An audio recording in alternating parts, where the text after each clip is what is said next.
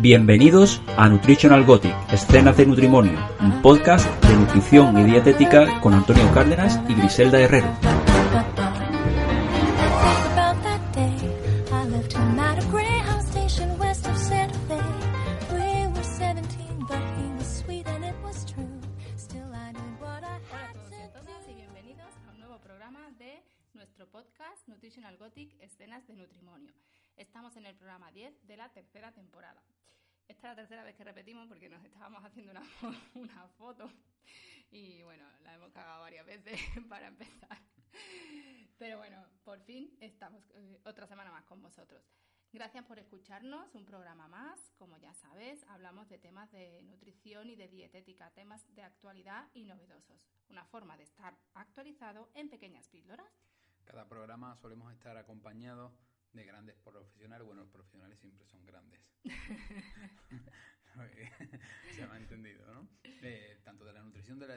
De la psicología o del deporte. Hoy un poco combinamos un poquito todo, ¿no? Sobre todo del deporte, porque hablamos con una entrenadora. Para hablarnos de temas interesantes eh, en programas de aproximadamente una hora. Siempre decimos, cada vez que vamos a entrevistar a alguien, decimos media horita. Media horita, 45 minutos, pero pues como siempre, es tan interesante, ¿no? siempre nos alargamos a cerca de, de la hora. Pues bueno, ya sabes que este podcast es gracias a ti y que surgió de la necesidad de pasar un rato juntos, pero fíjate, ya vamos por la tercera temporada. Este podcast también es posible pues, a nuestro centro de nutrición, psicología y actividad física, nortesalud.com, donde podrás encontrar tres cositas, muchas, muchas cosas las que pueden encontrar, pero tres cosas principalmente. Consultoría de nutrición y de psicología, especialmente de psiconutrición, donde estamos especializados. Formación para profesionales eh, a través del Instituto de Gestión Emocional, Nutrición y Obesidad, Ingenio. Eh, y para el público en general, pues la escuela de alimentación. Si entras ahora mismo en la escuela de alimentación, pues te dirá que está en obra porque realmente está en obra, está todo aquello levantado. Pero poco a poco va a coger forma durante este mes de finales de diciembre y mes de enero. Ya contaremos algo sobre mitad para de enero y demás. contaremos novedades. Pero, para el principio de febrero seguramente arrancaremos con muchas novedades en la escuela de alimentación, que será para todo el mundo. Y, vamos con las novedades de esta semana, ¿no? Que en verdad ya habíamos empezado con esas novedades que estaba diciendo de la escuela. bueno, pero eso es para enero. Vamos con las novedades que tenemos esta semana. Pues esta semana ya están, eh, bueno, más que abiertas, están casi agotadas las plazas del curso de psiconutrición, nuestra séptima edición online. Sabéis que diferenciamos entre las ediciones presenciales y online. Llevamos 12 presenciales y esta es la séptima online. Pues ya os digo, si queréis hacer un buen regalito para estas navidades, curso de psiconutrición, lo podéis encontrar en nuestra página web, nortesalud.com, en el apartado de Ingenio. Y tenemos una novedad más eh, que saldrá en breve, breve, breve. Si no nos da tiempo hoy, pues la sacaremos estos días.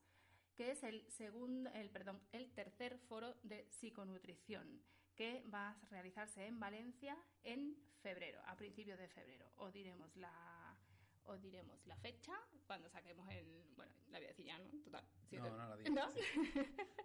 bueno, 7 de febrero de 2020. Eh, en Valencia, ¿vale? Para que vayáis ya, eh, eh, los que hayáis comprado las agendas nuevas, pues ya ir marcando 7 de febrero en Valencia, tercer foro de psiconutrición, con grandes profesionales, ya lo veréis. Bueno, pues hoy hablamos de ejercicio físico y salud con Sara Tavares.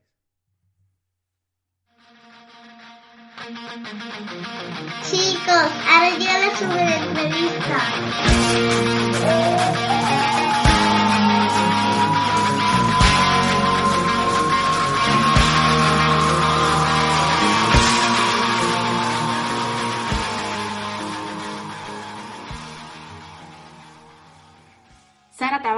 Es eh, graduada en Ciencias de la Actividad Física y el Deporte y licenciada en Periodismo.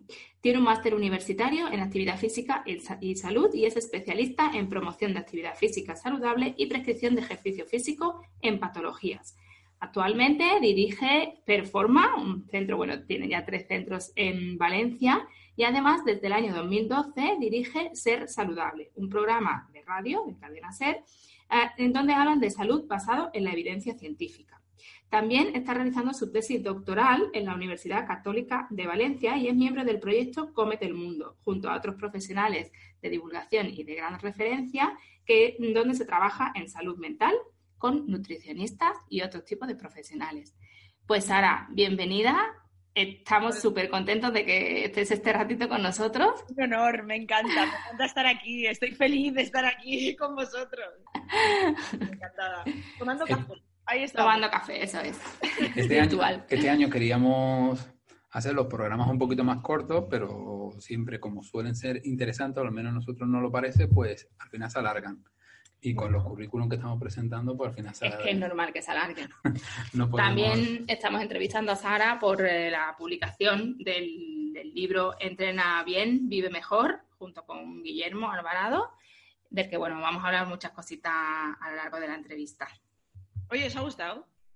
Sí, mucha información. De, yo no me lo he leído entero, entero, entero, pero hay un montón de cosas, sobre todo de ejercicio y de la- al principio de la parte más fisiológica, ¿no? Que creo que está súper bien. A mí me ha llamado la atención también que sois vosotros Sí, lo de la foto. los modelos, ¿no?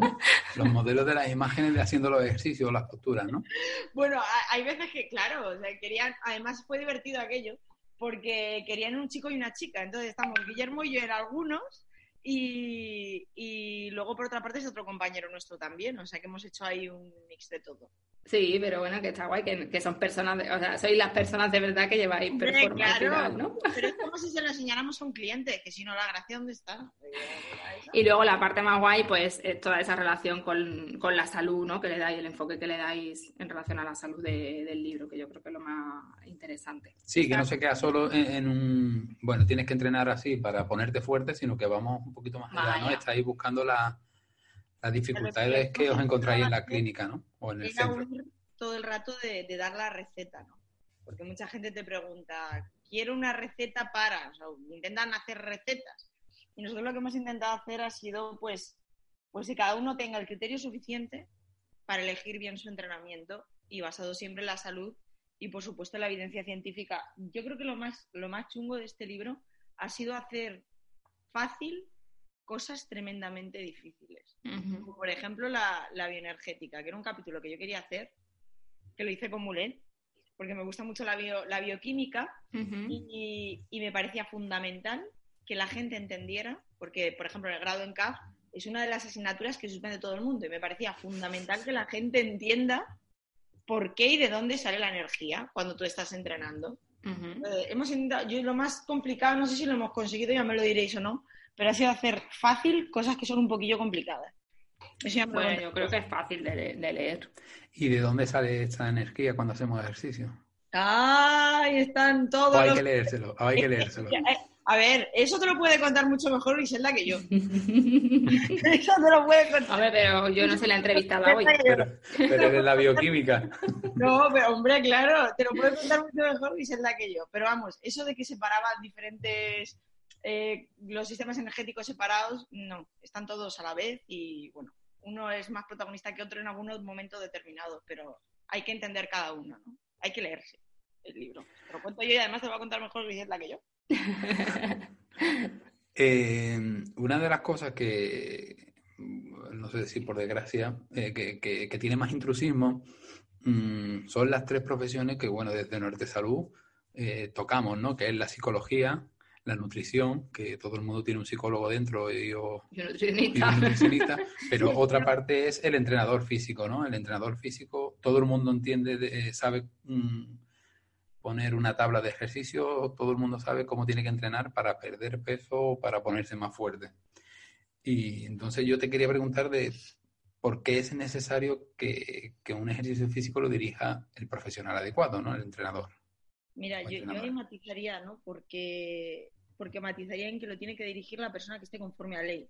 O sea, hay leyes del deporte y, bueno, es decir, el ejercicio tiene que estar pautado por, por profesionales que se adecuen a la legislación actual. Mira, hace muy poquito, en septiembre, el Ministerio de Sanidad matizó un poco las competencias de los que somos graduados en ciencia de la actividad física y el deporte. Matizó, porque era algo que ya había dejado medianamente claro, pero ese matiz dijo que los encargados de dirigir, supervisar y evaluar la práctica de ejercicio físico adaptado a las características, necesidades y preferencias de las personas de cualquier edad que tengan algún problema de salud o aquellas con diversidad funcional o discapacidad o capacidades diferentes, pues le corresponde a un graduado en, en ciencias de la actividad física y del deporte.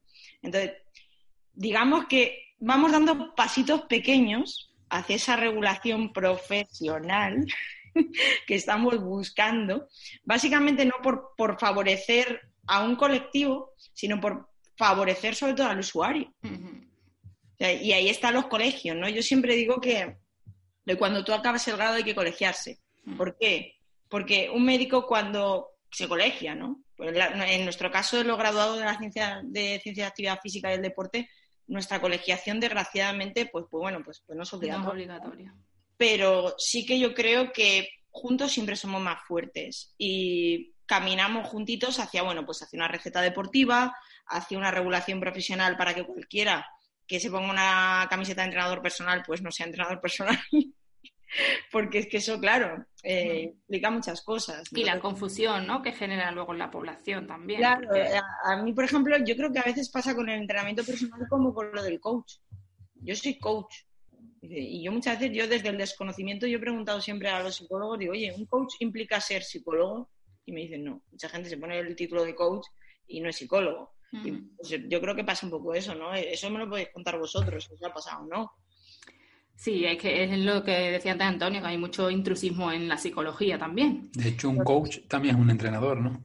Claro, también, claro, es que esa palabra engloba un montón de cosas. Entonces, la idea es que se regulen las profesiones del deporte de una manera no para, fa para favorecer básicamente la salud de los usuarios, ¿no? que, que es lo que estamos buscando. Y, y de hecho, yo siempre digo que ejerza la persona que esté conforme a ley hay una legislación en Madrid, en Andalucía tenéis otra, uh -huh. aquí tenemos otra. Yo siempre digo que ejerza las personas que estén conforme a ley. Punto, nada más. O sea, en, y, y, ya ahora el Ministerio de Sanidad, pues bueno, ha dejado un poquito más claras pues esas competencias ¿no? que, que, tenemos los graduados, que oye, mira, pues un pasito pequeño clarificador, claro. pues un pasito pequeño que es. Poquito a poquito. Sara, eh, eh, está últimamente muy de moda el tema de andar 10.000 pasos al día, ¿no? Que vosotros lo llamáis en el libro la opción sostenible. Mm, que me gustaría saber tu opinión, eh, ¿por qué crees que se está apostando porque esto de los 10.000 pasos sea como una práctica diaria? Y a la vez, si tú crees que esa recomendación es correcta o tendríamos que hacer más o menos pasos así de forma genérica para la población. Mira, yo te digo una cosa, el tema de los 10.000 pasos. Es lo que es lo que se recomienda, lo que recomendó la creo que la Organización Mundial de la Salud en su día, ¿no? Que, mm. que todo el mundo hiciera esos 10.000 pasos. Pero yo, por ejemplo, yo con mis clientes, yo tengo gente que es que no se mueve del sofá. Entonces, ponerlos de repente a hacer 10.000 pasos es complicado. Entonces, pasar de la nada al todo es algo que a mí no me gusta, porque arrancada de caballo ya sabéis la parada como es. Uh -huh. Me burro y me quedo sentado otra vez. Entonces la idea es, bueno, vamos a empezar. Estoy haciendo 3.000, vamos a, vamos a ver cuántos hace. Yo lo primero que hago con ellos es bajarles una aplicación en el móvil. Si no la tienen y su móvil no mide los pasos, vamos a ver cuántos haces al día. Pon que hace 2.500, 3.000 pasos. Bueno, vamos a marcarnos un reto pequeñito. Vamos a intentar hacer 5.000 pasos. Semana siguiente a dos semanas. Vamos a intentar llegar a los 6.000, 7.000 pasos. Y poquito a poquito vamos adquiriendo esa progresión hasta llegar a los 10.000. Uh -huh. Entonces ya cuando, pero poquito a poquito, porque hay muchísima gente que se plantea los 10.000 pasos, venga ya. Se agobia, claro. Y real, claro, y se agobian, entonces la idea es que sea, el principio yo creo que para que un entrenamiento o una actividad física sea sostenible, es que vayas poquito a poquito, no pases de la nada al todo, porque si no además te genera frustración. Uh -huh. El día que no has llegado, estás fastidiado. Entonces yo lo que intento, yo lo que intento siempre es evitar eso, ¿no? Que llegar a los 10.000 pasos sería fenomenal, porque además ya se ha demostrado que hay una relación inversamente proporcional entre las enfermedades eh, metabólicas cardiovasculares con el número de pasos. Es decir, uh -huh. más pasos, hay menos papeleta de tener una enfermedad eh, sobrepeso o enfermedad cardiovascular. Vale, bien pero no vamos a pasar de la nada al todo, vamos a intentar ir poquito, poquito, poquito, poquito, y una vez ya cuando llegan a los 10.000 pasos, la verdad es que mola mucho, porque esta aplicación yo utilizo una y les va dando cosas. ¡Hay llegado a la bota de oro! Entonces ellos ya van como sumando, pero poquito a poquito. Y el primer reto a la gente que, porque la gente es muy sedentaria, tenemos unos niveles de sedentarismo tremendos en este país. Entonces, ¿qué pasa? Que yo intento primero averiguar en qué punto estoy. Si estoy en unos 3.000 pasos, paso unos 5.000 y de esos 5.000 voy tirando hacia adelante.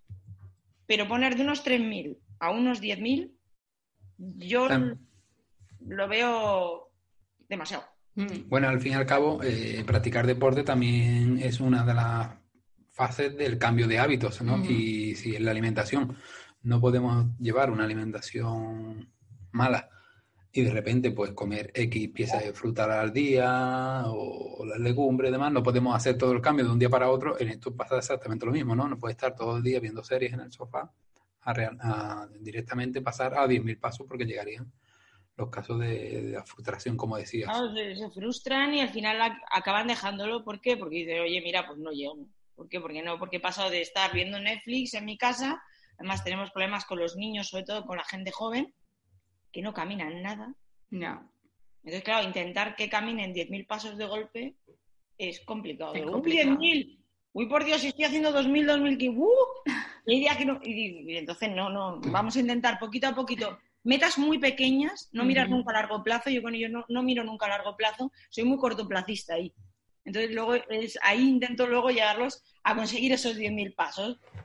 ¿Y qué aplicación usas tú, Sara? Porque hemos llama- emitido un programa también sobre aplicaciones y, Mira, bueno, hay por una que me gusta mucho que se llama Steps Up, que es como un circulito, entonces te va marcando, bueno, te va marcando cuántos has Mira, Hoy yo he hecho, vamos a mirar, mira, mira. Yo hoy he hecho 10.500, bueno, no estoy mal. Bueno, Pero hombre, más quisiera yo. a, a estas horas, pero te va marcando, entonces está muy bien porque es como un circulito y está muy- me gusta. Es bastante, además es bastante fiable porque yo tengo clientes que han utilizado a lo mejor otras, se ponían a caminar y no marcaba nada. Esta parece ser que es fiable. No, no lo he comprobado, pero vamos, es la que más utilizo yo con mis clientes y, y va, va bien. De momento no, no hemos cambiado. Sara, eh, nos comentas que va poco a poco eh, para que consigan esos 10.000 pasos el objetivo que os planteéis.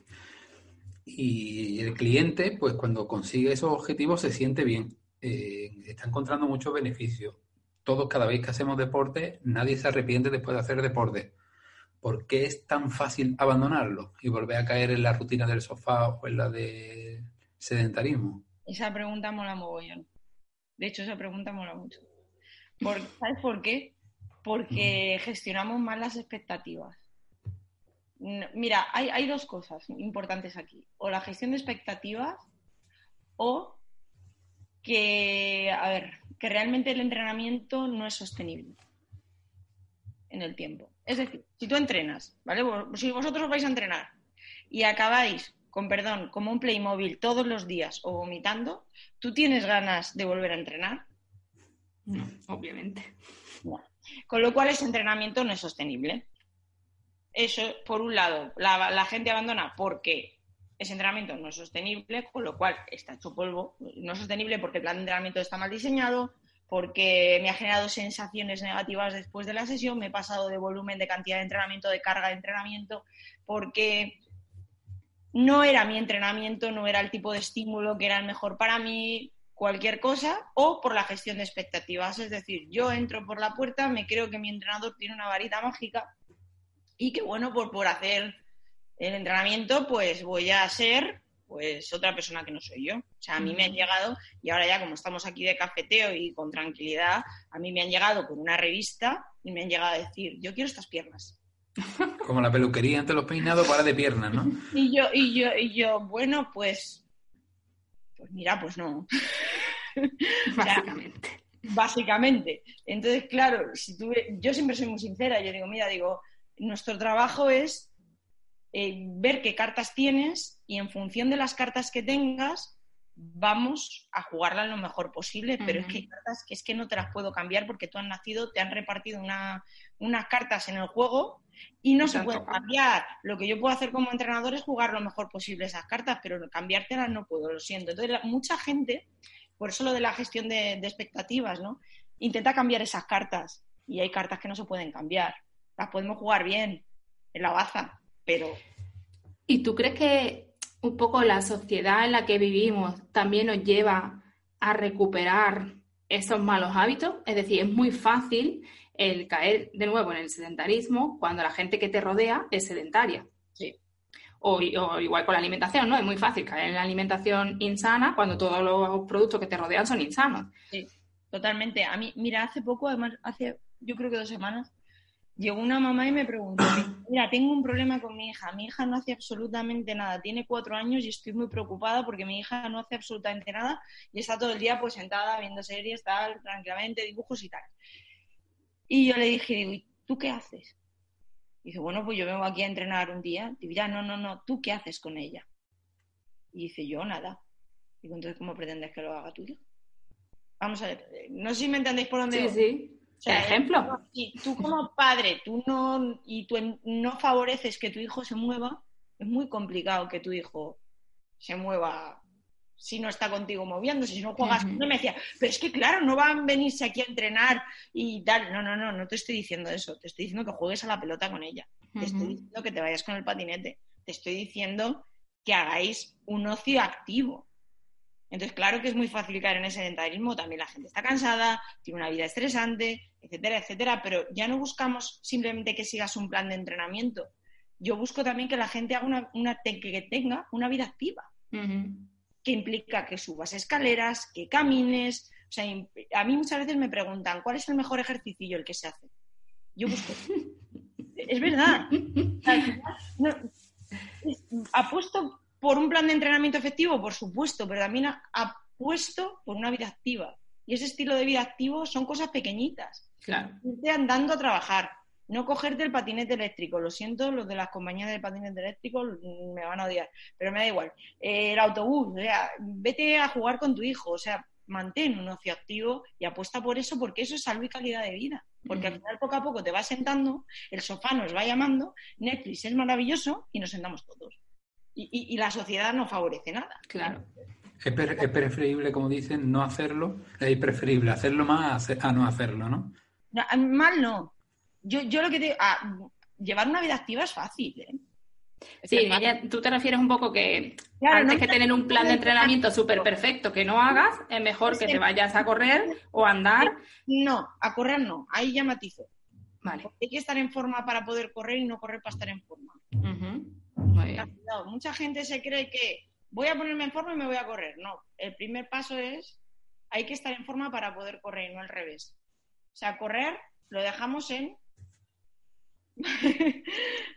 Ponerse primero en forma. importante. Hay que estar en forma para poder correr y no correr para estar en forma. Muy sea, bien. Una matización muy interesante. Yo prefiero que te vayas a caminar, prefiero que te vayas a jugar con tu hijo. Si no puedes a- tener acceso a un plan de entrenamiento bien diseñado, individualizado, etcétera, prefiero que optes por una calidad, por una vida activa a que no hagas nada. Y Sara, ¿cómo, podernos- ¿cómo podemos ponernos en forma sin necesidad de salir a correr? Uy, pues, pues andando, caminando. Te puedes poner en forma caminando, por supuesto, y pues contratar un entrenador personal.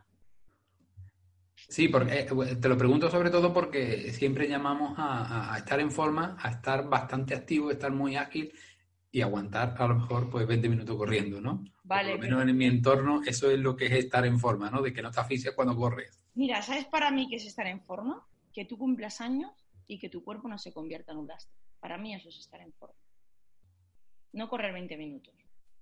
Que a lo mejor implica que tengas la capacidad de correr 20 minutos, puede, sí o no. Pero para mí estar en forma es que tú vayas, vayas pasando años y tu cuerpo no se convierta en un problema. Es decir, que cuando Griselda y tú os vais con la nena a pasear o a jugar, se suba un tobogán y tú puedas coger a tu hija y jugar con ella. Que no te quedes ahí Encallado, ¿no? encallado. O sea, para mí es eso. Para mí eso es estar en forma. No es, y eso implica, pues implica estar más fuerte, implica estar más ágil. ¿Y todo eso cómo se consigue? Para mí, el camino es un plan de entrenamiento. Opción B, llevando una vida activa. Si no puedes tener un plan de entrenamiento bien diseñado, opta por una vida activa. Y una pregunta. Mm, Porque yo creo que tendrían que ir las dos cosas de la Pero mano. Que- las dos cosas. Plan de Claro, porque que lleves un plan de entrenamiento muy bien pautado, pero luego tu vida no sea activa. Es que, es que lo, lo ideal serían las dos cosas. Lo ideal serían las dos cosas. Nosotros, por ejemplo, nuestros clientes es complicado que lleven una vida activa porque muchos, por el trabajo que tienen, tienen que estar sentados. Claro. Entonces tienen que venir a entrenar, vienen dos o tres horas a la semana, no más, para poder conseguir que su cuerpo no se convierta en un lastre. O sea, depende. Lo ideal, las dos cosas, por supuesto. Que no, pues optar por una de las dos. Depende de Muy tu bien. vida. O sea, yo, yo, claro, por supuesto, lo ideal, pues por supuesto las dos. Pero yo te digo, clientes míos, por ejemplo, que tienen que estar en una oficina sentados 8 o 9 horas, claro, les puedes decir, vete andando a casa, pero ahí entonces optan por un plan de entrenamiento un par de días a la semana en el que consiguen que su cuerpo no se lastre y mejoran su calidad de vida para poder el fin de semana irse a caminar con su hijo en bicicleta, con el patinete. Lo ideal sería las dos cosas. ¿Que no? Pues optamos por una de las dos, la que, la que para nosotros podamos hacer. Eso, el mejor ejercicio es el que se hace. Me encanta la frase, vamos. Mira, es, que, es verdad, es que mucha gente se me queda viendo y, y dice, uy, dice, ¿y cuál es el mejor entrenamiento? Y, el mejor entrenamiento, el mejor ejercicio, digo, el que se hace. Ya está. Muy bien. Eh, Sara, hablabas antes de la gestión de las expectativas y de la importancia que tenía. Y a mí me ha llamado mucho la atención en el libro que dices que lo- el resto de libros que hablan sobre entrenamiento no se atreven a hablar de él, o por lo menos no hablan de él. ¿Por qué no hablan de él? ¿Porque no se atreven o porque es difícil saber hablar de la gestión de las expectativas? La verdad es que no lo tengo ni idea, pero la verdad es que no. Yo la primera vez que, que oí hablar de gestión de expectativas fue a una de las psiquiatras con la que yo trabajo. Y fue hablando con ella cuando me di cuenta, digo, si es que la gran mayoría de la gente y de los abandonos de los planes de entrenamiento vienen por ahí, ¿no? Por los errores en la gestión de expectativas. Y decidimos meter ese capítulo porque nos parecía fundamental. O sea, hay dos maneras de, concebir el entrenamiento, ¿no? Una como un milagro, vamos a llegar a la varita mágica de Harry Potter, mi entrenador me va a, en vez de entrenador, transformador personal, ¿no? Me va, me va a transformar. Y entonces, bueno, nos pareció como muy importante porque, porque es eso, hay expectativas que son saludables y hay expectativas que no lo son. Es que mm, las que no lo son están muy claras, ¿no? En mi caso, por ejemplo, yo tengo muy claro, y eso son aquellas en las que, a ver, mm, te centras en el resultado. No sé Las si que no lo son. Las que no lo son. ¿Y cuáles son las expectativas saludables? que te centras en el proceso, las que te generan una adherencia. Yo siempre se lo digo, cuando la gente empieza a entrenar, yo le digo, mira, te voy a pedir una cosa, por favor.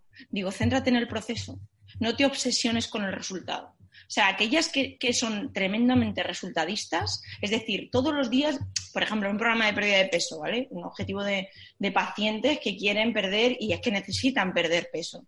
Obsesión por la báscula, vamos a pesarnos, vamos a... No, te pesará el médico cuando vayas a consulta, te pesará nuestro endocrino cuando vayas. Yo no te voy a pesar, o te voy a pesar solamente cuando nos lo ha dicho el endocrino que te tengo que pesar. No te obsesiones con el resultado, disfruta con el proceso.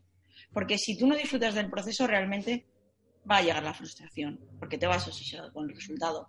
Y la pérdida de peso, eso lo sabrás tú muchísimo mejor que yo, nunca es lineal, siempre es escalonada. Entonces, claro, si te obsesionas en pensar cada semana 200 gramos, o sea, yo llegaba a tener clientes que era, eh, se iban al baño y se pesaban otra vez. Y decía, pero vamos a ver, o sea, ya, hasta aquí. punto. Y no solamente eso, sino que el hecho de que tú solamente pienses que el objetivo lo vas a conseguir al final, además de que te estás perdiendo todo el proceso, la adherencia y todo eso, estás generando unas expectativas que igual no son realistas. Es decir, tú te imaginas, no, cuando yo esté de tal forma, Claro, o cuando yo pese tanto, voy a estar fantástico y maravilloso y voy a ser feliz. Es a lo mejor luego llega ese momento y no eres feliz. eso es. El, el ejemplo O de no te ves tan fantástico tan del libro, ¿no? O sea, había dos hermanos gemelos, uno estaba feliz porque había perdido 5 kilos y otro veía que no, que nada. O sea, la, la idea es esa, ¿no? Evitar esa A, a lo mejor esa frustración es la que también te atrapa para que vuelvas al sofá, volviendo a la pregunta que hacíamos antes, Eso es, ¿no? eso es. Claro. O bueno, es un punto más.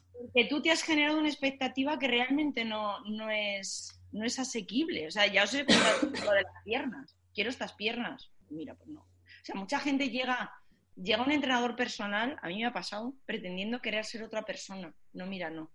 Además, muchas veces llegan en un momento de su vida en el que su vida no va bien. no, no va bien, entonces quieren un cambio. O no va bien por un tema de salud, o no va bien porque su cuerpo se ha convertido en un lastre, o no va bien porque no se ven bien. Entonces tú tienes que reconducir eso. Y eso es un trabajo que, que, bueno, Mm. que intentamos hacer a través de eso, ¿no? De la, de la gestión de expectativas a nivel saludable, siempre. Claro. Sara, volviendo a lo, a lo que te comentaba de que por qué nadie lo toca en ningún libro, a lo mejor se me ocurre que puede ser porque siempre los libros de entrenadores están escritos y no están revisados ni nada por otros profesionales. En vuestro libro sí veo yo que cada capítulo habéis acudido a un profesional para que lo revise y os dé su punto de vista desde esa perspectiva, ¿no? De- de- o de esa profesión donde tiene, Eso, donde eso tiene es- más habilidades. Entonces, yo, un, un espejo. Mira, lo que hemos intentado en este libro ha sido ser un espejo del trabajo que hacemos en Performance. Y nosotros trabajamos así. Es decir, si yo voy a trabajar, nosotros trabajamos, somos un equipo en el que tenemos un médico deportivo, un endocrino, tenemos nuestros fisioterapeutas y podólogos y trabajamos con diferentes profesionales. Entre los profesionales que trabajamos, ¿quiénes son? Están en ese libro. Una de ellas es la jefa de cardiología del Hospital Quirón de. Valencia, que es la persona que más corazones de performa ha visto, yo creo que... Porque Es el corazón de nos performance. parecía, nos parecía, o sea, es nuestra manera de trabajar porque trabajamos así. Entonces nos parecía que cada capítulo hay que ir al que más sabe, y el que más sabe del corazón, por supuesto, y para escribir de un, de un capítulo como por ejemplo hipertensión arterial, es un cardiólogo. En psicología hemos tenido el papelón que vamos, que para nosotros ha sido un mega honor de Manuel Antolín y de Gemma García revisando el capítulo de trastorno de alimentación. Ujú. Claro, Eso ha sido, vamos, un lujo y aparte que he podido trabajar con amigos. O sea, ha sido, he tenido mucha suerte porque hemos trabajado con, con gente que queremos y es, y es de, nuestro, de nuestra familia, ¿no? De Performa. Entonces, es el espejo. Eh, ese libro es, está revisado porque nosotros trabajamos así.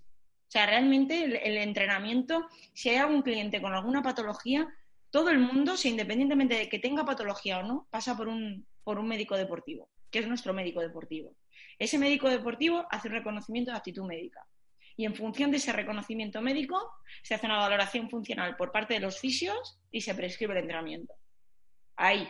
Y luego, por otra parte, también otra pata importante, nuestro, nuestro endocrino, ¿no? el jefe de endocrinología y nutrición, Marcos Opena, que es el que se dedica a velar porque la alimentación sea correcta. Entonces, claro, y, y es un poco, un poco todo, ¿no? Y nuestros psicólogos también, pues cuando necesitamos psicólogos, yo trabajo mucho con psicólogos y con psiquiatras, por el tipo de perfil de paciente que tengo yo, que son los que, los que realmente nos ayudan a, a trabajar con ellos, porque no todo es el ejercicio, sino que hay que, hay que trabajar en equipo. Hay muchas cosas que se nos escapan a los entrenadores. Entonces, por eso ese es el espejo en el que así trabajamos, es que trabajamos así. Eso le pasa un poco al libro que tiene Griselda de psiconutrición, ¿no? Que, que plasma un poquito el trabajo que se hace en Arte Salud, ¿no? Mm. El trabajo interdisciplinar. Y eso después en el libro se nota, ¿no? Porque se, eh, se puede ver el trabajo que hay detrás y la coordinación que hay, ¿no? Para aunar distintas materias. Y no es fácil ¿eh? trabajar en equipo, sobre todo cuando trabajas con un montón de profesionales diferentes. Pero para mí es fundamental. Para mí es clave. O sea, para nosotros es clave porque, porque es que si no, no puedes afinar, es que no puedes hacer bien un plan, de- es que no Mm. puedes. Son muchas variables, hay muchas Mm. cosas que, que no, o sea, los entrenadores necesitamos de los médicos y, y es que lo necesitamos, o sea, ya te digo, y además por seguridad. O sea, vamos a ver, hay muchísima gente que se pone a hacer ejercicio, y esto lo quería decir, y no han hecho un reconocimiento de actitud médica. O sea, vamos a ver. Primero, me planteo hacer ejercicio. Vale, me voy a X tienda de ropa, me compro las zapatillas, me pongo el chándal más El bonito, equipamiento lo primero. las mallas más preciosas y me voy a hacer ejercicio. No, mira, no. Todo lo que te has comprado puede ser mucho más barato, pero vete a un médico del deporte. O vete y hazte un reconocimiento de actitud médica. Nosotros en Performa, o sea, está incluido porque nosotros trabajamos así, pero para la gente que no, por favor, revísate, mira qué cartas tienes antes de ponerte a hacer ejercicio. Porque nosotros nos llevamos muchísimas sorpresas. O sea, hemos descubierto hipertensiones, pero de verdad, o sea, muchísimas. Gente que dice, no, no, no tengo nada. No, no, no es pasar un cuestionario de aptitud. Que muchísima gente que dice, no, yo paso un cuestionario de aptitud y me dice el cliente si tiene algo. No, no, eso hay que verificarlo. Eso lo tiene que verificar un médico experto, especialista en medicina del deporte, que te diga qué cartas tiene tu cliente para tú poder ajustar. Y sobre todo la hipertensión ha salido muchísimas veces. Y en este caso, Sara, ahora que hablas de la hipertensión, ¿cómo tendríamos que enfocar ese, ese tratamiento desde el punto de vista de la actividad física? ¿Necesitan un ejercicio especial? ¿Se aborda de, de, forma diferente? El, Tenemos que tener precauciones. La hipertensión, nosotros lo que hacemos siempre es, yo les insisto mucho a, a los compañeros entrenadores, Herbel, qué tipo de medicación, de hecho yo creo que los entrenadores tenemos que saber cómo influye la medicación que está tomando nuestro paciente en el ejercicio físico que vamos a prescribir. Mm. Lo primero, tenemos que saber qué tipo de medicación está tomando la persona, si es un beta bloqueante, si es un diurético, qué está tomando. ¿Por qué? Porque yo tengo que saber cómo va a repercutir esa medicación para poder aplicar un estímulo en el entrenamiento. Eso es lo primero. Si está controlada esa hipertensión o no. Si está controlada, fenomenal, porque ya, o sea, si está medicado significa que está controlada. Si no está controlada, derivar a un cardiólogo para que controle o no o, haga lo que considere oportuno. Y nosotros lo que hacemos siempre es medir la tensión arterial pre-ejercicio y post-ejercicio para ver cómo ha respondido el, paciente a, la sesión de entrenamiento. O sea, teorizar mucho, mucho, mucho el entrenamiento. Y hay gestos, por ejemplo, gestos por encima de la cabeza, maniobra de valsalva. Eh, ¿Sabes lo que es? Que es aguantar de la respiración y ejercer presión. Mm, eso lo intentamos evitar sobre todo con, con hipertensos bastante, bastante altos, aunque estén controlados, pero intentamos evitar todo eso. Intentamos que no lleguen nunca al fallo muscular, es decir, que se queden muy lejos de fallo. Todo lo que implique aumentar la presión intracraneal lo intentamos evitar, intentamos gestos, evitar gestos invertidos, intentamos muchísimas cosas, intentamos también hacerles intentar, mira, yo cuando trabajo con, personas con patologías, que es casi todo mi día a día, lo que intento es centrarme en lo que pueden hacer y no en lo que no pueden hacer. Entonces yo tengo todas esas cosas presentes, pero yo me centro en las que pueden hacer, que son muchas. ¿Y podrían, Sara, eh... Te has adelantado. Te adelantado la pregunta. no, y podrían, por ejemplo, hacer ejercicio de fuerza es, que, ese es el, ese es el mito, ¿no? El, mito que hay en torno al entrenamiento de fuerza.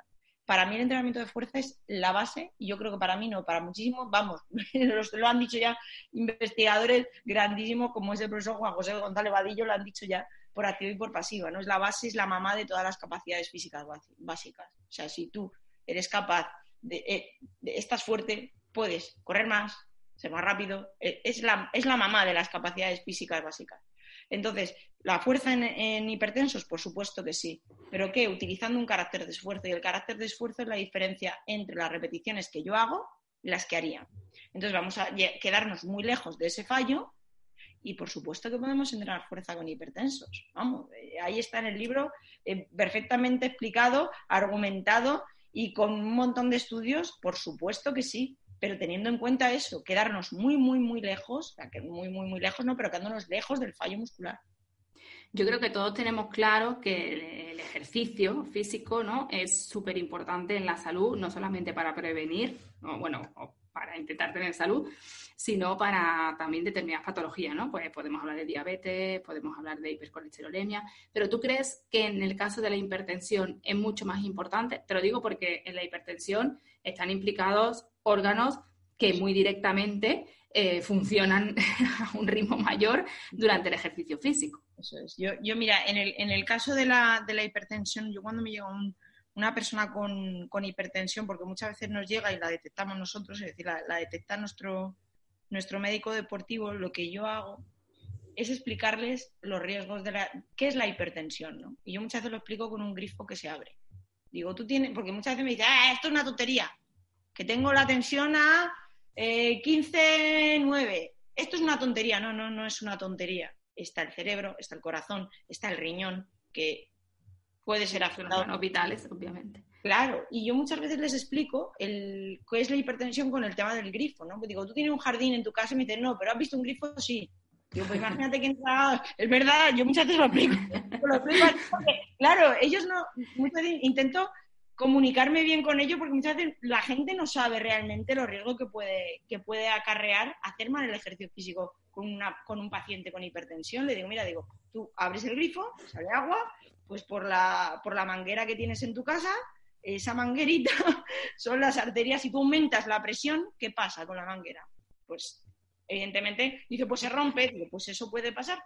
Ahí hay una papeleta para un ACV, un accidente cerebrovascular. Entonces, claro que es importante y ahí es importante ajustar bien y conocer bien la patología por parte de, por parte, ya te digo, de tanto de los entrenadores y trabajar en equipo con, con los cardiólogos para saber cómo ajustar bien. Esto es traje a medida.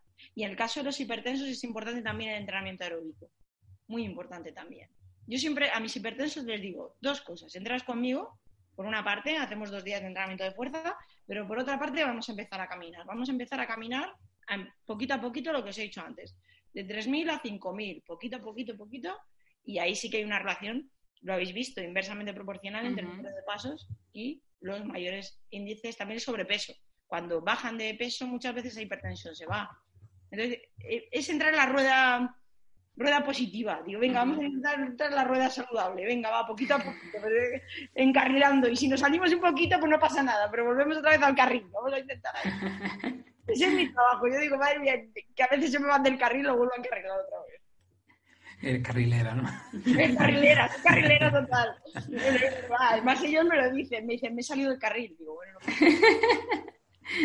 no. Antes decía que hay que estar en forma para poder correr, ¿no? Y se ve muchas veces mmm, que se le pauta entrenamiento de, de, de alto impacto o carreras a personas con sobrepeso o obesidad, que lo primero que tienen que hacer es porque tienen que bajar peso y obviamente si gastan más calorías van a bajar antes. ¿Cómo debemos de pautar un entrenamiento ante casos de sobrepeso y obesidad? ¿sabes? hay estudios que dicen ya, el, el, tema este es tremendo y la pregunta es muy guay. Y el, el tema de correr con personas con sobrepeso es, mira, tú imagínate una cosa, cuando corres nuestras articulaciones reciben, hay estudios que dicen que un 5%, hay otros que dicen hasta un 10%. O sea, multiplica nuestro peso corporal. ese impacto, imagínatelo en una persona que tiene sobrepeso. O sea, el impacto articular que puede llegar a ser. Mm. Claro, si esa persona no está preparada para recibir ese impacto articular, el riesgo de lesión se multiplica, con lo cual vuelta al sofá. Entonces, en personas con sobrepeso, lo primero que nosotros hacemos siempre es enfocarnos en entrenamiento, sobre todo de fuerza, y utilizamos mucho el entrenamiento interválico en personas que pueden, que pueden realizarlo y que nuestro médico deportivo nos lo, ha autorizado, y encaminar. Intentar, mira, lo primero que intentamos con todos los pacientes es seguridad. Es decir, que hagan ejercicio de una forma segura. Y las personas con sobrepeso correr a priori, a priori, no me parece la mejor opción. A priori. Cuando nuestras articulaciones estén bien, tengamos estabilidad articular, estemos fuertes, pues y hayamos bajado de peso para que podamos soportar ese impacto, fenomenal. Pero a priori no me parece la mejor opción. Yo no la recomiendo, vamos. Sara, y mm, hablando un poco de los beneficios de la, de la actividad física, no del ejercicio, háblanos un poco de qué beneficios tiene en una persona que tenga, por ejemplo, ansiedad. Ay, ansiedad. Esa, esa, eh, mira, yo no recuerdo bien el dato, pero creo que afecta, creo que era a un 15% de las personas en el mundo, la ansiedad. Muchísimos pacientes nos, nos vienen con, con ansiedad. Se cree que el ejercicio físico aumenta la serotonina y las endorfinas. Hay estudios que dicen eso. Con lo cual, pues bajan esos niveles de, estrés y de, y de, ansiedad. Yo muchas veces cuando me llega una persona con, esto, hay mucha gente que, bueno, que sí que toma medicación, hay otras que no, pero intento que, que las sesiones se enfoquen para que se olviden de lo que les pasa. Y que muchas veces cuando, cuando acaban me dicen, oye Sara, pues he llegado, he llegado fatal. Y ahora cuando me estaba duchando, pues he pensado que no, que no estoy tan jodido o tan jodida. Entonces, ahí... Pues ¿Podría ser entonces la actividad física un ansiolítico? Es que yo siempre pienso que la actividad física per se ya es un medicamento, por supuesto que puede ser un ansiolítico. Aunque hay gente que la actividad física le puede generar ansiedad, ¿no? Sí, es que mira, hay una cosa, hay gente, por ejemplo, que hace ejercicio y se van muy, muy, muy tranquilos y hay personas que cuando terminan de entrenar están como hiperactivas. Yo creo que depende muchísimo eso de la persona. A mí me Sí, pasa... los ritmos, muchas veces los ritmos circadianos de la relajo, propia persona. Yo me relajo, yo tengo el efecto relax, pero yo conozco compañeros que terminan de entrenar y están Una moto. Yo creo que eso depende, depende mucho y también del tipo de estímulo que tú hayas hecho y de cómo hayas terminado la sesión. Depende mucho. Pero bueno, Sara, también eh, cuando haces un ejercicio, lo que tengo entendido, cuando haces un ejercicio muy intenso, eh, por ejemplo, a los futbolistas les cuesta mucho trabajo dormir la noche que tienen un partido, ¿no? Sí, sí, porque sube. O sea, el, el sistema, el sistema simpático Madre chico. a tope. Claro, entonces, ¿qué pasa? Que, que tienes el simpático a tope. ¿Qué pasa? Cuando llega el para, ahí es cuando da el bajón. Pero tarda en llegar el, el parasimpático y a veces tarda días. Cuando toma el control el parasimpático es como una situación de estrés. O sea, tú vas, te persigue un león y en ese momento el simpático está vamos, a tope. Pues igual, o sea, ellos cuando están en competición, de hecho yo lo he hablado con futbolistas, con futbolistas profesionales, están, están a tope y tarda en bajar, pero cuando el parasimpático toma el control, es diferente. Sí, Va. es que incluso lo puede confundir a lo mejor con procesos de, de ansiedad, ¿no? Ese- esa actividad alta que pueda tener, ¿no? Yo ahí, yo ahí no entro. Ahí, ahí sí que no. Ah, Ahí, ahí ya no puedo entrar porque no soy psicólogo. Yo, yo- hablo, hablo de lo que, de lo que, de lo que conozco, ni siquiera sé. Conozco. De lo que has estudiado, ¿no? No, no, no, ni- no, ni- o sea, ya te digo, ya ni siquiera sé. O sea, conozco. Yo creo que cuanto más leo y más miro, Menos sabes, está Joder. claro. O sea, más me da me da cosa hablar porque porque Te das cuenta que sabes menos. Sí. Y me cuestiono- más las cosas. Total. Cuando me dijo Griselda que íbamos a hablar contigo en un programa sobre el libro y bueno, y todo lo que sabes, eh, me dijo, mira, tenemos que dejar una parte que vamos a hablar de los trastornos de la conducta alimentaria, ¿no? Tuvimos aquí hace unas semanas a Manuel Antolín y también hemos tenido a Gema, ¿no? Que ambos han revisado Los capítulo. maestros, habéis tenido a los maestros. Ah, ah, digo yo, madre mía, por Dios.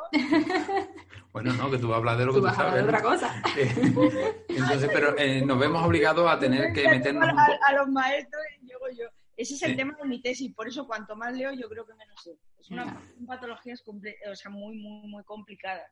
Yo trabajo Pero- con ese tipo de pacientes y es complejo. Entonces nos tenemos que ver obligados a dejar esta última parte del podcast a hablar un poquito de los trastornos de la conducta alimentaria. Te quería preguntar que ellos llegan a, a performar y dicen, oye, que yo soy, tengo un trastorno de la conducta alimentaria, o ustedes lo detectáis por la conducta que está siguiendo en base a los ejercicios o al tratamiento que le ponéis. Nos pasan las dos cosas. Hay gente que llega, me la, me la mandan. Hay gente que llega derivada por psiquiatra Hay gente o por psicólogo y hay personas que directamente, pues, mira, yo siempre voy a decir que lo más chungo de mi trabajo es derivar a un terapeuta. Es muy chungo. Es muy difícil. Y yo lo paso tremendamente mal. Yo creo que cuando lo dije en las, en las jornadas de Comete el Mundo, eso es lo más difícil de mi trabajo. Porque yo a lo mejor detecto, detecto que puedo haber señales de, de un trastorno por atracón, que se esconde en un 30% de estudios que apuntan en un 30% de los casos de obesidad, sobrepeso, que puede haber un problema de anorexia o puede haber un problema de, de bulimia. Y es muy complicado para mí la parte más complicada o de depresión, ¿no?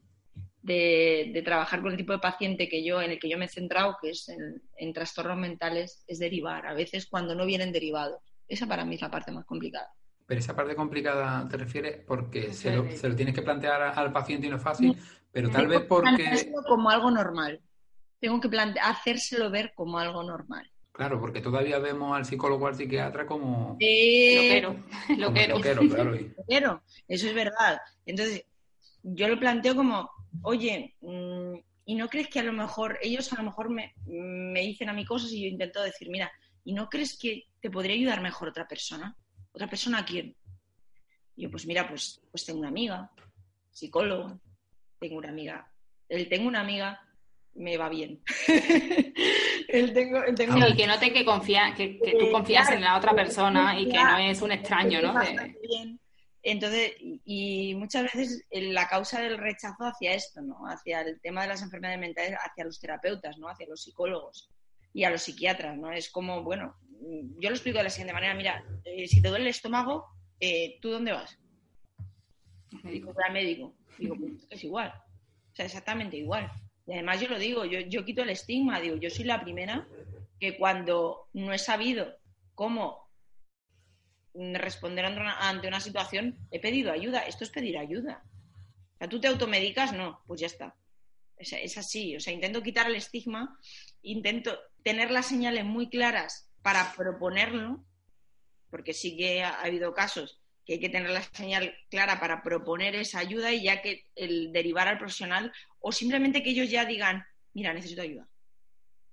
Y yo, o, o yo le digo, necesitas ayuda y yo no te la puedo dar. "Ujú, Yo no puedo. Yo te puedo acompañar. Yo te acompaño en este camino. Pero yo no tengo los recursos suficientes porque yo soy entrenador. ujú". Entonces, yo no tengo los recursos suficientes para ayudarte bien. Y yo lo que quiero es que te ayuden bien, que te ayuden Claro. lo mejor.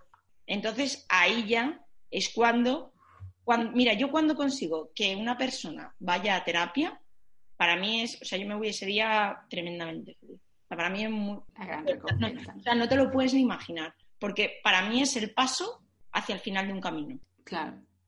Y en esos casos no sería conveniente que en vez de, eh, de, de- de- recomendarle que vaya, recomendarle que vaya a, a terapia, pues plantearle la opción de nosotros trabajamos con esta terapia también. Claro. En casos como el tuyo tenemos que trabajar Claro, de claro, forma claro. Es que, es que nosotros, yo, yo tiro muchísimo de Gema García.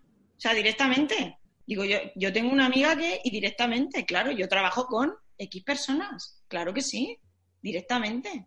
No, son porque son el, el- el- el espejo, o sea, a quien derivamos nosotros. Claro. O sea, entonces digo, mira, yo tengo a mi, a mi amiga Gema que te va a atender, que es una persona maravillosa, que es una profesional excepcional y, y que te vas a sentir fenomenal y súper arropado o arropada con esta persona. o sea, pero claro, hasta que llegas a ese punto. O sea, nosotros claro que tenemos nuestros, nuestros psicólogos de, de cabecera, pero tienes que llegar hasta ahí. Tienes que conseguir llegar hasta ahí. Y eso es muy difícil. ¿eh? Es que trabajar con estos pacientes eh, es muy complicado. Sobre todo yo lo que más complicado veo a nivel de entrenamiento es buscar ese equilibrio, porque claro, aquí hay como dos partes, ¿no? Una parte que es el- la búsqueda del cuerpo saludable, ¿no? Que se hace a través de- del entrenamiento, pero también hay otra parte en este tipo de pacientes, que es que muchos de ellos tienen una obsesión por la imagen corporal. Totalmente. totalmente. ¿Dónde se encuentra ese equilibrio? ¿Cómo hacéis para buscar ese equilibrio y para trabajar con este tipo de pacientes la actividad física? Mira, sin, que, sin que se agrave la enfermedad, me refiero. El problema, o sea, hay dos tipos, cuando tú trabajas en trastornos alimentarios hay dos tipos de ejercicio, el ejercicio problemático y el ejercicio saludable. Y eso lo, cuento en el libro Sí. y, y, de hecho no lo cuento yo, o sea, lo dicen ya bastante, gracias Dios mío, por favor, y que sigan diciéndolo más. Los estudios, que hay dos tipos de ejercicio, el, el problemático, que es el compulsivo, el rígido, el que yo entreno porque tengo que entrenar, porque se cuantifica, el que dejo de hacer otras actividades por Para entrenar. perder X calorías y para... Eso es, eso es, el compensatorio, el obsesivo y el saludable. ¿El saludable qué es? Lo hago porque me siento mejor, porque, oye, hago las paces con mi cuerpo, mi cuerpo está fenomenal para moverse. Es que estamos diseñados para movernos. Por favor, o sea, me muevo porque me apetece, me hace sentir bien. E- Es ese, ¿no? El, el que nosotros buscamos y nuestro trabajo es cambiar ese patrón de ejercicio físico problemático en un ejercicio físico saludable. Ojo, cuidado, que el 80% de las pacientes con anorexia, el 80%, que no son 20 ni 10, que ya hay estudios que están diciendo que el 80% de las pacientes con anorexia tienen un patrón de ejercicio físico no saludable. O sea, y, y- y otra cosa, el exceso de ejercicio, entre un 31 y un 80% de los pacientes con anorexia tienen exceso de ejercicio. O sea, ya- Claro, ahí es donde voy un poco. ¿Cómo, cómo hacéis vosotros para mm, que, que- que sea el saludable y que no sea el problemático? Porque muchas veces a lo mejor ni siquiera lo sabéis, ¿no? Reencarrilamiento, sí, sí que lo sabemos. Reencarrilamiento porque hablamos mucho con la persona que los está tratando. Yo hablo, Vale, perfecto. O sea, yo hablo muchísimo. De hecho, o sea, cuando los trata eh, cualquier psiquiatra, me dice, ojo, que esto está aquí. Claro, es que yo te lo pregunto porque a nosotros en consulta nos pasa mucho, ¿no? De personas pues que vienen y tienen un TCA y tú ves claro que tienen un TCA y están yendo al gimnasio y es un ejercicio obsesivo, problemático como el que tú dices y entonces, claro, a nosotros nos lo cuentan porque no están yendo al, al entrenador, ¿no? y lo están utilizando, o tú, o tú percibes y te das cuenta que lo están haciendo o lo están utilizando de forma incorrecta, ¿no? Y ahí pues sí que puedes empezar a trabajar, pero... yo, empecé en todo esto porque, porque los psiquiatras me vieron el problema y, o sea, me dieron la confianza para poder empezar a cambiar este tipo de ejercicio. Eh, empezaron a ver que el problema estaba ahí. Claro. La, la American Psychiatric ya dice que el ejercicio físico excesivo es uno de los principales síntomas de anorexia. O sea, entonces estaba ahí, había que cambiarlo. Porque, porque ellos me decían, vamos a ver, si estoy cambiando, si estoy restableciendo el patrón de alimentación saludable, ¿qué va a pasar con esto que está aquí? Entonces, ¿cómo lo cambio? Pues mira, pues eh, hay dos tipos de. Es muy diferente el ejercicio concebido en una persona con trastorno por atracón que en una persona que tiene anorexia o bulimia. Obviamente. En una persona con trastorno por atracón digamos que se abren dos ramitas así en, el árbol. Por un lado, tenemos personas muy sedentarias que tienen el ejercicio como un soberano castigo, por, porque sí, o personas que tienen el ejercicio como algo compensatorio. Es decir, me he comido... atracón. Claro. Entonces, e, esas dos ramas se abren muy claramente en el trastorno por atracón. Tengo que combatir con cualquiera de esas dos ramas. El sedentarismo ¿Por qué? Porque muchas veces el trastorno por atracón me va encadenado con una comorbilidad que es la depresión, con lo cual tengo también otra cosa por ahí y tengo que atajar el sedentarismo o tengo que cambiar ese ejercicio compensatorio. ¿Cómo lo hago? Pues intentando llevarlos hacia el punto no cuantificador. Sí, del ligar, ¿no? Esa parte de cuántas calorías me he comido, cuántas calorías tengo que quemar. O sea, intento no cuantificar, fuera cuantificar, que es algo que está muy presente, por ejemplo, en, la, en las pacientes, los pacientes que tengo con anorexia. O sea, por ejemplo, con anorexia y, con bulimia, el entrenamiento se concibe diferente al atracón. O sea, con, ellos es, diferente porque quieren hacer ejercicio a todas horas. Y cuanto más retos, más sea. Con ellos tengo que reencarrilar a en la anorexia, por ejemplo, yo aprendí en estos años que el ejercicio menos es más. Sí, eso lo dice en el libro también, ¿no? O sea, totalmente, menos es más. Porque tengo que ir reencarrilando y frenando.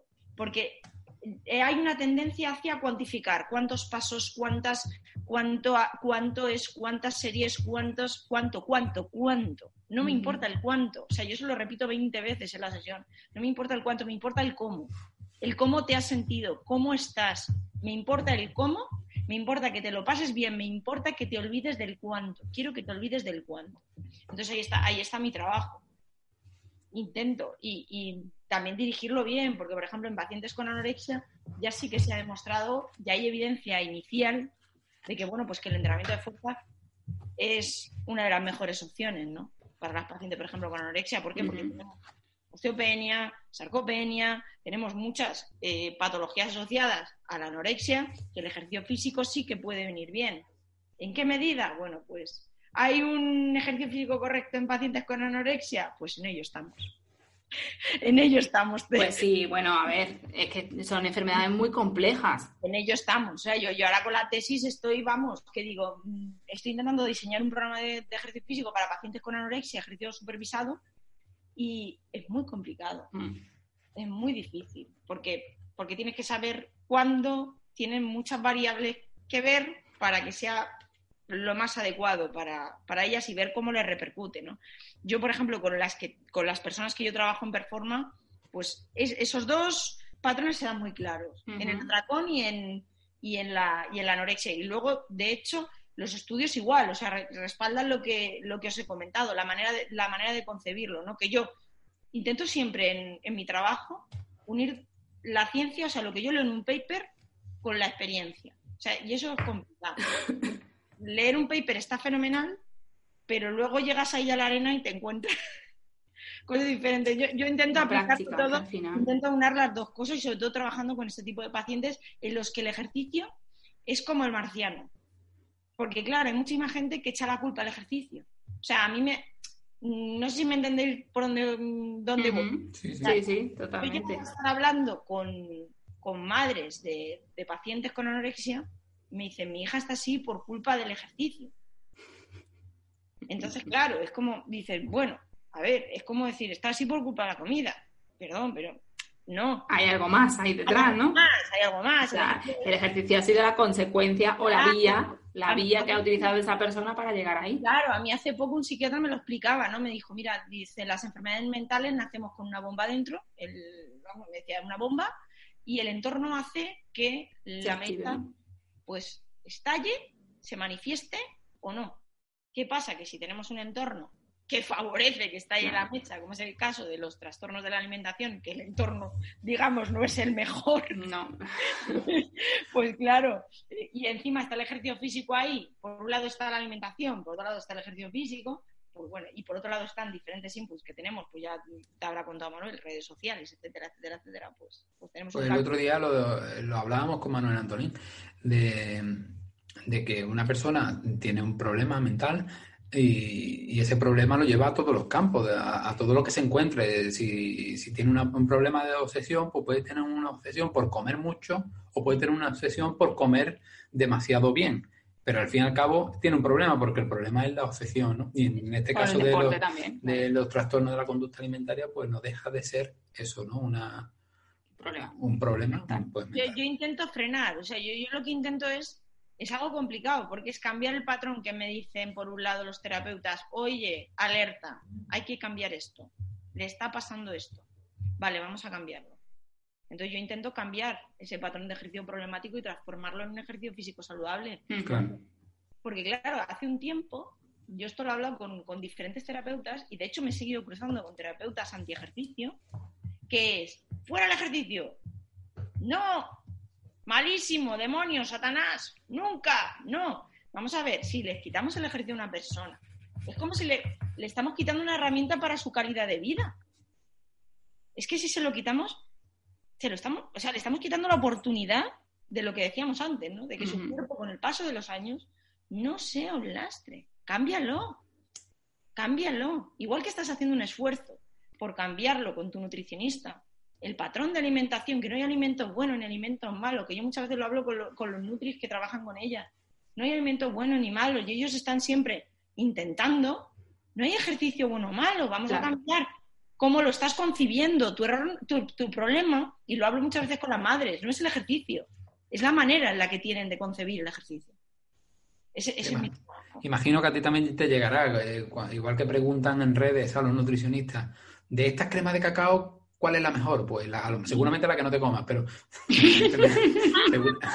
eh, pero porque todas tendrán algo y, y ser muy mala y ser mala, pues prácticamente a nivel nutricional es lo mismo. Es lo mismo. Imagino que a nivel de ejercicio físico pasará lo mismo, ¿no? Sí, sí. Es- es- es- yo, yo siempre cuando me preguntan, y me preguntan muchísimas dudas de entrenamiento y además últimamente me escriben muchas pacientes que están, que tienen trastorno de alimentación. Y yo siempre les digo, habla con tu terapeuta, lo que te diga tu terapeuta. O sea, yo entro, o sea, el entrenador entra Cuando el terapeuta diga. lo ha autorizado. Eso es.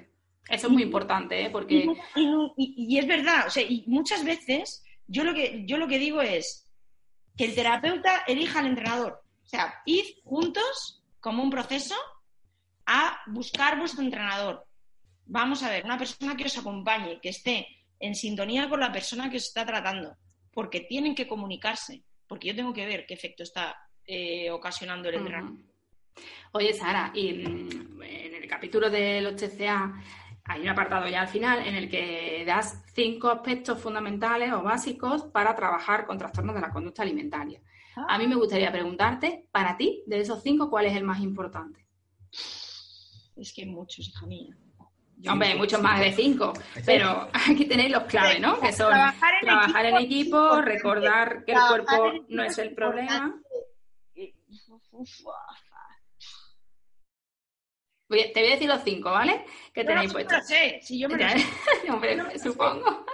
Pero para que lo sepan los que nos están escuchando. Trabajar en equipo, recordar que su cuerpo no es su problema. Nunca poner como meta el peso. Prestar atención a las conductas compulsivas y ajustar el nivel de exigencia. Y el quinto es procurar que coma y beba antes, durante y después del ejercicio. Mira, Si yo- tuvieras que quedarte con uno, ¿cuál te quedaría, ¿con cuál te quedarías? tú me haces preguntas muy difíciles. ¿eh? Yo, yo creo que Yo lo tengo claro. Yo creo que. Es que no lo sé. Es que hay dos.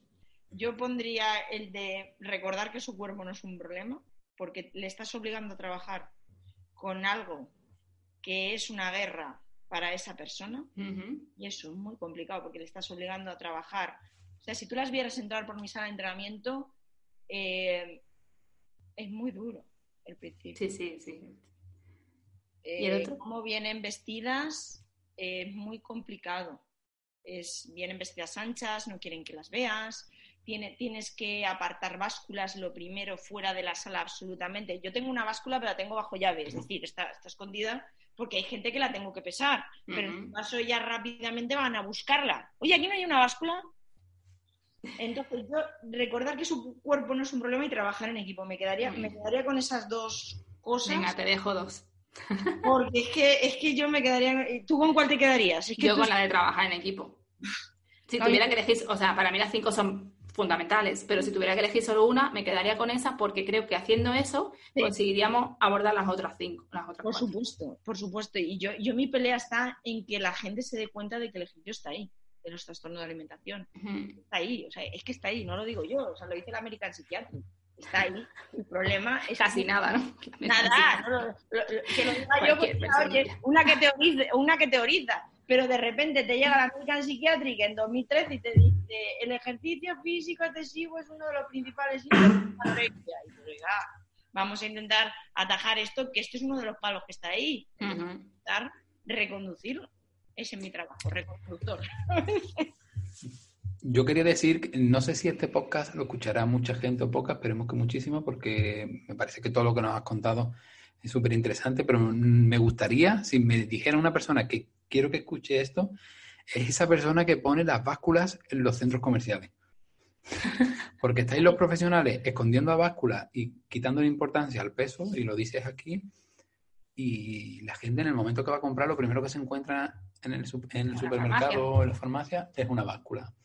Entonces, yo creo que es una, una papeleta muy difícil y Vamos a luchar hacer un change.org para quitar Vale. las básculas del super- Usted de las básculas, no que es verdad, porque ya estás cuantificando otra vez al cuánto, cuánto. Quiero que disfrutes del proceso, no te obsesiones con el resultado. Proceso, proceso, siéntete bien. Haz las paces con tu cuerpo, haz ejercicio. Y que vas al cine y antes de entrar en el cine te encuentras una báscula. ¿Esto para qué? ¿Para que te puedas pedir Ey, no eh, las palomitas grandes o para qué es? ¿Qué sentido tiene que sepa tú el peso que tiene antes Pero de entrar o al salir del cine? Al baño, está al lado del baño normalmente. Bueno, pero tendrá que ir al baño cuando va al cine. Oye, pues yo eso no lo he visto, ¿eh? En el cine yo no he visto las básculas, ¿eh? Sí, normalmente suelen estar donde están los baños. Yo, yo eso, eso no lo he visto. Eso todavía no lo he visto. Tú no vas al baño cuando vas al cine. Yo pues, pero a lo mejor lo mío no está. Oye, mira que... Puede ser, puede ¡Qué ser. alegría! Oye, me voy poniendo pegatinas. Bueno, Sara, pues oye, ha sido un súper placer tenerte, pero no te dejamos escapar sin hacerte las dos preguntas que le hacemos a todos nuestros invitados. La primera que siempre hacemos es mm, que si te tuvieras que ir a una isla desierta eh, y solo te pudieras llevar un alimento, ¿qué alimento te llevarías? Ay, Dios mío. Ay, ya tendríamos que preguntar por qué material de ejercicio físico se llevaría. Que solo ejercicio haría. ¿Qué alimento me llevaría? Solo un alimento. Sí. Mm. Pues yo soy bien comedora, a ver. Yo creo que me llevaría fruta. Vamos a coger una fruta. Yo creo que me llevaría una manzana. Me Vale. llevaría manzana. Muy bien. Yo me llevaría el dono, allí nadie me ve, no. Yo me llevaría manzana. Yo me llevaría manzana melón. Estoy ahí, ahí. Pero bueno, venga, va. Y mm, si tuvieras que dar un, si tuvieras que dar un consejo genérico a la población para mejorar su salud, ¿qué le dirías? Muévete. Muévete. Muévete. Salud por movimiento. Muévete, por favor, muévete. Muy bien. Bueno, pues Sara, ahora sí, te liberamos. Que muchísimas, muchísimas gracias por, bueno, por todo lo que nos has contado, por este Sí, libro. un rollo como una persiana y os ha aburrido más que un rollo, pero Que bueno. va, que va al revés. Mira, por este libro que has escrito, que espero que sea un éxito, seguro lo será. ¿Te ha gustado? Me ha gustado mucho la entrevista, muchísimo, y el libro también. Y muchísimas gracias por mandármelo, obviamente. ya Nada, te lo di en su momento, pero ahora lo digo aquí Vamos, también. Yo tengo, tengo los tuyos, ya has visto dónde están los tuyos colocados. Sí. Yo no tengo la consulta. Bueno, ahora me lo traigo para la entrevista, pero lo tengo en consulta. Ya has visto dónde están los tuyos colocados. Y que nada, que esperamos que en breve, pues a lo mejor puedas hacer, yo qué sé, abrir un perform aquí en Sevilla, Uy, por ejemplo. uf, guau, eso complicado. complicado, complicado. Yo, yo creo que ya más jardines, yo ya creo que ya no, no me meto en más jardines, tío. Ya no me meto. Ay, Dios. Bueno, Oye, Sara, ¿cuándo- pues. ¿Cuándo lo vais a colgar? ¿Cómo? ¿Cuándo lo vais a colgar? Pues te avisaremos cuando lo vayamos a, a emitir. ¿Vale? Perfecto, perfecto. Sara, un besito muy fuerte, muy fuerte. Y nos vemos gracias. pronto. apetecía hacer esto, ¿eh? Me apetecía muchísimo, ¿eh? Ay, pues qué bien, qué ilusión. a mí también. Además, yo, yo escucho, yo, a ver, yo voy escuchando, intento escucharos. Pero ¿qué pasa? Que es que muchas veces os escucho haciendo algo. Porque como estoy o haciendo la cena o lo que sea, yo la Claro. no la veo. Para eso están los podcasts. Claro. Entonces yo voy haciendo, caminando y escuchar el podcast es maravilloso. Ay, mira qué bien. Pues venga, ese va a ser el reto, hacer los 10.000 pasos escuchando nuestro ¿Eh? podcast. Vamos a poner ese reto, exactamente. Eso mola. Eso mola. Oye, enhorabuena por todo lo que hacéis. Enhorabuena, de verdad, ¿eh? Gracias, Gracias. Sara. Un abrazo Te igualmente. lo he puesto ahí, te lo he puesto ahí, ¿eh? En- está puesto. Creo que hay una página, no tengo aquí el libro, pero creo que hay una página en la que doy tu nombre por ahí, por la divulgación que haces en redes sociales. Hay una Ah, pues ya me la he saltado. a ver, voy a buscar. Búscate porque, porque la, la- en el capítulo de TCA búscate, ¿eh? porque está ahí la divulgación que haces por redes sociales. O sea que está ahí, está ahí, está ahí. Seguro, seguro, seguro porque... Ah, puesto. O sea que así que búscate, búscate. Pues Sara, muchísimas gracias por todo y nada, sobre todo por la labor que hacéis. Enhora- Enhorabuena por la que haces tú también. De verdad. Un abrazo. Gracias. Hasta luego, un besito. Hasta aquí el programa de hoy. Miles de gracias por los comentarios y valoraciones en iVoox, iTunes y Spotify. Recordamos que puedes escribirnos tus dudas, preguntas o sugerencias a podcast.nortesalud.com o a través de nuestro Twitter arroba Nutrigotic. Sabes que nos puedes encontrar en nortesalud.com y acceder a todos los cursos de nuestra plataforma Ingenio y de la Escuela de Alimentación. Recuerda que estamos aquí porque tú estás ahí. No lo olvides y nos vemos la próxima semana. Un, saludo.